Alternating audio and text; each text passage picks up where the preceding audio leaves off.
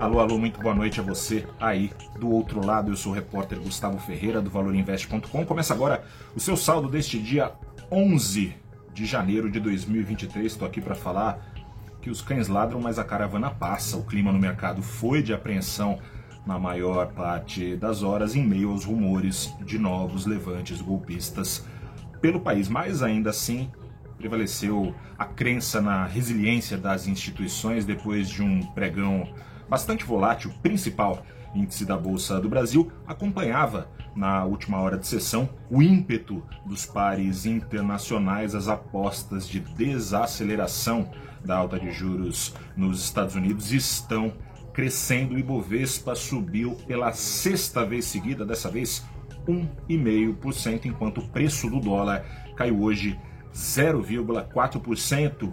Discussões sobre combustíveis dominaram atenções dos investidores começando de fora para dentro. Os preços do petróleo já subiram mais de 6% em uma semana e há razão para crer que vem mais coisa por aí. Para começar, a China vai reabrindo a sua economia a despeito de recordes de contágio pela Covid-19 e não por acaso o Departamento de Energia americana previu que em 2023 será retomado o patamar global de consumo de combustíveis que foi abandonado em 2019, antes de a pandemia começar. Tudo isso enquanto a Rússia segue sob sanções e outras podem pintar no lastro da guerra lá na Ucrânia, que não tem ainda data para acabar de quebra a Organização dos Países Exportadores de Petróleo e seus aliados, a OPEP+, mantém a produção artificialmente reduzida justamente para sustentar preços lá no alto. Nesse embalo, ações da Petrobras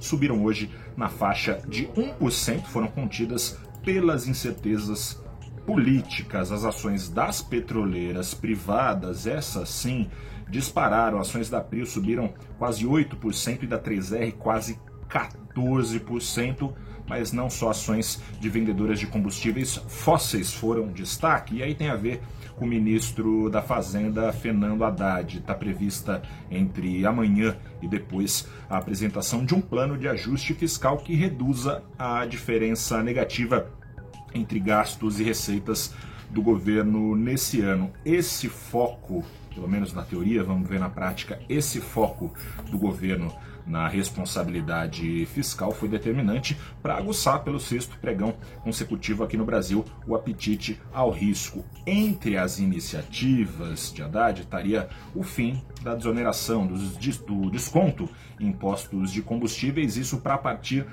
de março. Nessas condições, deve ser devolvida competitividade a combustíveis não fósseis, caso do etanol. Daí a alta de 6% das ações da São Martinho e de 7% dos papéis da Raizen.